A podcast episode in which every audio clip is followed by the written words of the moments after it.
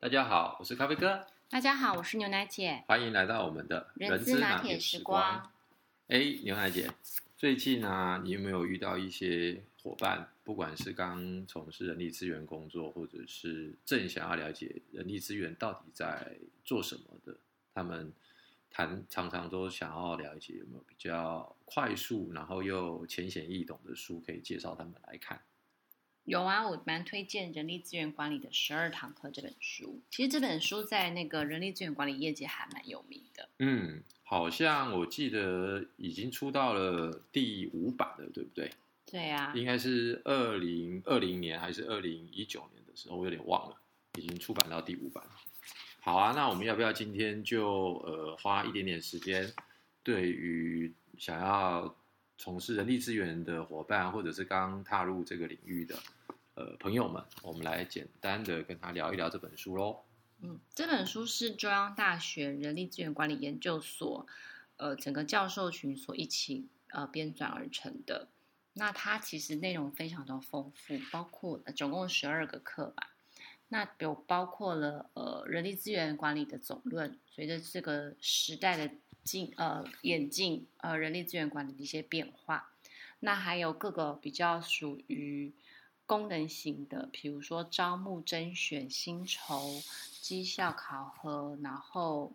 呃人力资源管理系统等等的部分，它都有做这个介绍，所以总共有十二堂课。所以你那个系统就是 IT 系统嘛，对不对？对。而且里面好像还提到了现在呃非常重要的一些，比如说像大数据啦，啊或者是呃绿色环保跟这个所谓的国际化人力资源管理。其实这些议题好像里面也都有谈到，对吧？嗯，所以并不仅仅只是我们过去呃一些策略面、组织面或者是单一功能面的内容而已，所以是非常非常丰富的。好，我就简简单导读我们今天要分享的部分。第一个就是介绍这一个这这本书，那第二个呢就是介绍这本书的其中的两堂两两个课。第一篇的部分就是呃。产业结构与人力资源管理，然后呢，就是第六个，就是认识策略人力资源管理这两个课，然后大概讲一下这两个课这这两个章节讲的内容，还有我们把这个章节拿出来做分享，大概就是这两个主题。好，那其实呃一开始这一个就是一个很总论的部分啊，它随着我们呃。传统工业时代的人力资源管理，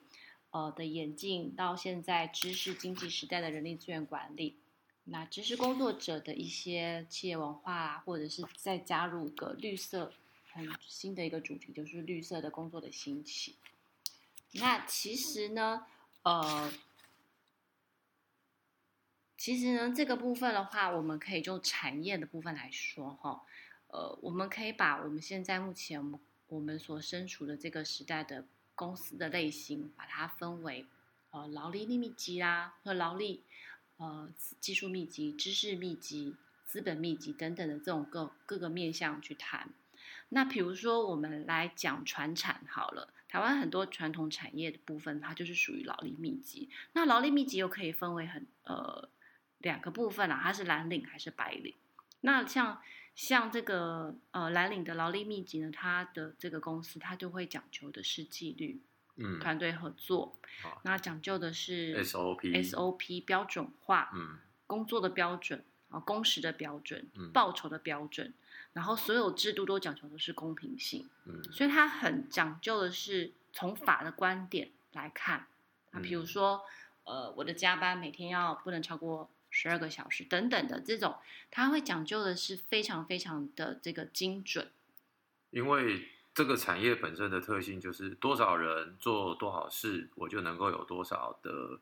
这个产品的产出。对，比如说我哦某个产品就是需要有六个工作站，需要有十五个工序，所以我可能总共就是需要有二十五个人，所以这样算出来之后，平均每个人的生产力到最后我可以产生多少成品。而这些成品卖到客户手上，我的出厂价是多少？老板可以相对来讲非常非常的精准的去拿捏到我每个人的人力工时成本，反映到我的成本结构。然后再加上我的原物料的这个采购的价格等等等等等，所以呢，呃，它就是一个非常典型，必须要非常的精准，必须要非常讲究的是 SOP，必必须要讲究的是效率等等。所以在 HR 部分的话，它的招募就很重要。那招募完之后，员工的任用，他会讲究的是工时，都是计算，然后考勤考公系统的部分也都非常的强调。嗯，然后还有就是标准化的作业训练，呃，呃标准化的作业程序，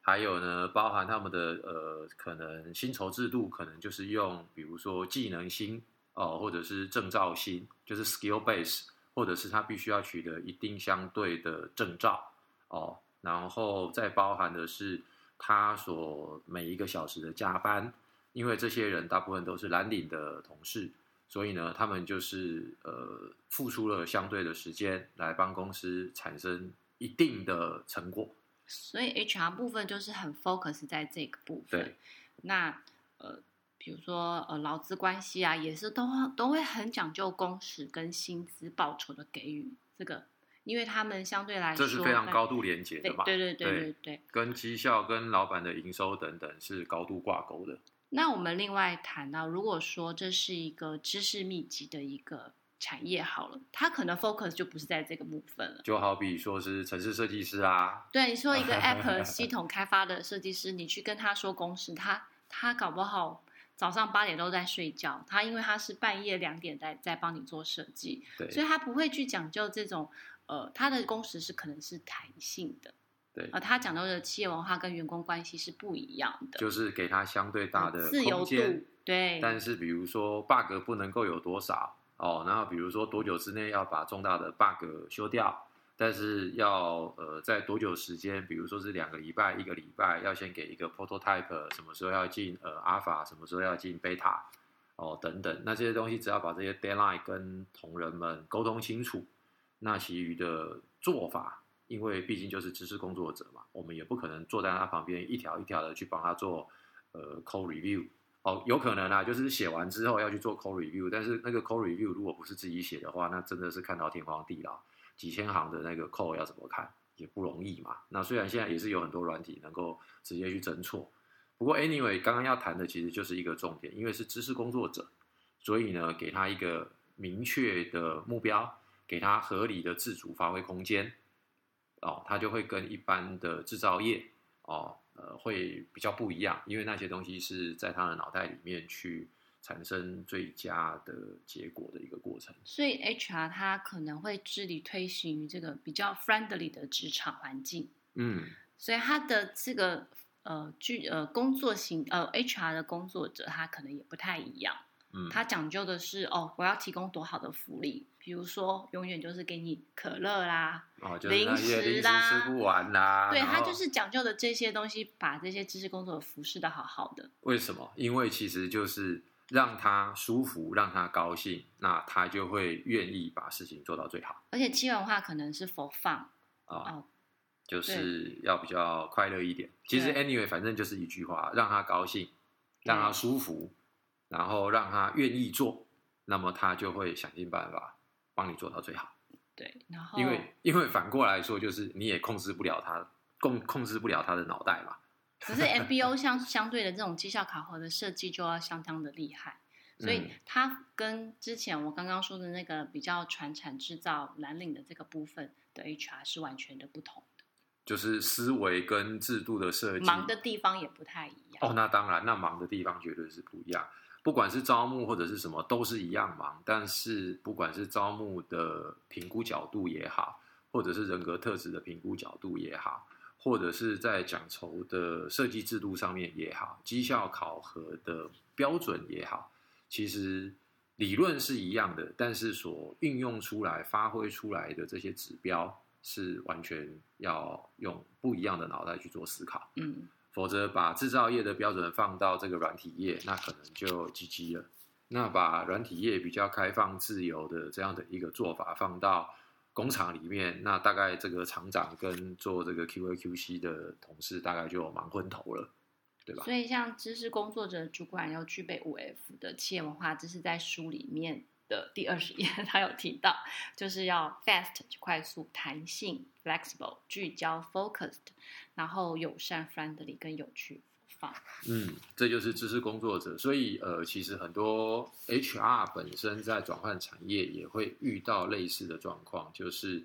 哦，你是从制造业来的，所以可能软体业或者是系统服务业比较不是那么的呃有办法适应。那所以也就是说，当即使是 HR 在做跨产业的时候，我们在做制度的设计，或者是在做员工关系，在做等等，我们自己的脑袋也必须要能够随时的去做调整。再讲简单一点，就是说每个产业它的生意模式哦，就是它的 business model 跟它的策略是什么，在这个商业模式跟策略之下。我们应该如何建构的人力资源管理的整个架构、中心思想跟系统？再往下一个层次，就是整个的制度流程。那再往下，也就是在招募、训练、奖酬、升迁、呃员工关系等等的细节里面，要如何的不断的去支撑到这一家公司的商业模式跟策略，这就是关键。那我再多说两句，所谓的支撑到它的商业模式跟策略的说法，原因是在于它的商业模式就有它所谓的最重要的核心竞争力。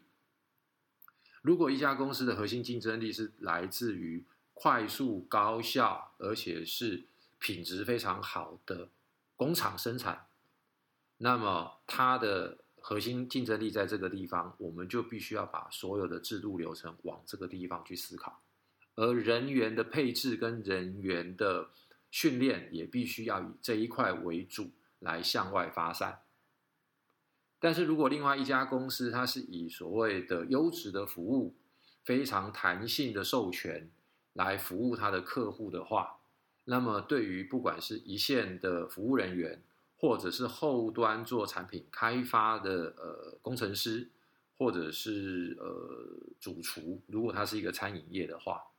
那么呢，它的核心竞争力就会来自于如何提供最优质的服务。那当然，这个服务就可以扩散到是呃外场的服务、餐点的服务、电脑资讯系统的服务等等等等。而这个就是它的核心竞争力。那么我们的训练蓝图、我们的绩效考核、我们的人员招聘所需要的人格特质等等，也就必须要从这个角度去做另外的思考，而不能够拿刚刚前面那个制造业的例子。来套用到这个服务业作为找人的标准，作为奖酬设计的原则，这就完全乱了套，而且是完全的不适合。嗯，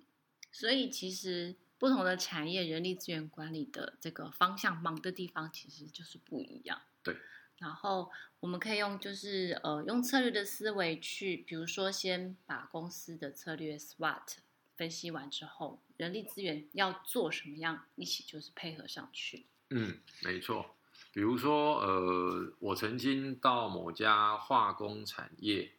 呃，去帮他们呃服务了一个一个专案。那后来一我发现到化工产业其实只有三个关键，因为呢，它的这个原物料成本是占了它所有营业额。将近百分之八十五到九十，所以呢，它的原料成本如何降低到最低，或者是去跟它的供应商下长期合约，以减低所谓浮动的价格导致利润被缩减，所以这是它的第一个策略的呃成功关键，它必须要大量采购或者是定期合约呃长约采购。第二个就是公安。因为以化工化工产业来讲，只要一次的公安事件，很可能就吃掉它一年、两年或三年的利润。因为一个工厂的爆炸，不不不仅仅只有人员的损伤，还有包含是整个生产线它是无法继续运作，而且还要再重盖等等。所以呢，它的第二个策略关键就是叫做不能够有公安、零公安。所以呢，很多化工厂他们很自以为。呃，很自豪的就是我已经连续两千五百天，或者是连续三千天是零公安事故，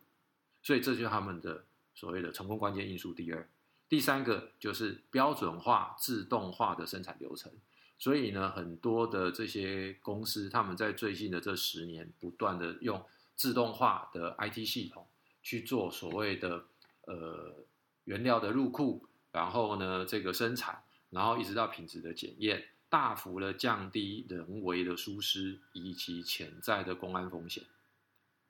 所以在这样的一个商业模式之下，其实我归纳出来。我跟这家公司的呃二代，我跟他说，其实你们最重要的是这三件事，其余的就是该做的做好。比如说新人进来该怎么样的 SOP，然后就是 focus 在他自己的策略面向去完成，千万不要去花太多的时间在额外的额外的对在额外的事，那就是不对的。所以我跟他说，其实你不需要一个非常高端的人力资源的主管。我跟他讲的很白，或许各位朋友听到会觉得很难过。哦，其实我的意思是说，你可以从内部，可能是叫做制造部的主管，或者是研发部的主管，或者是业务部的主管，调过来，让他是对于人力资源管理有兴趣的，然后在里面一步一步的培养起来，因为他可能是有研发的 know how，或者有生产的 know how，有公安的 know how 等等，他一步一步的培养起来，绝对会比你从外面去找一个空降的主管要来的。有用，而且是对公司是有帮助的，因为他懂这个产业。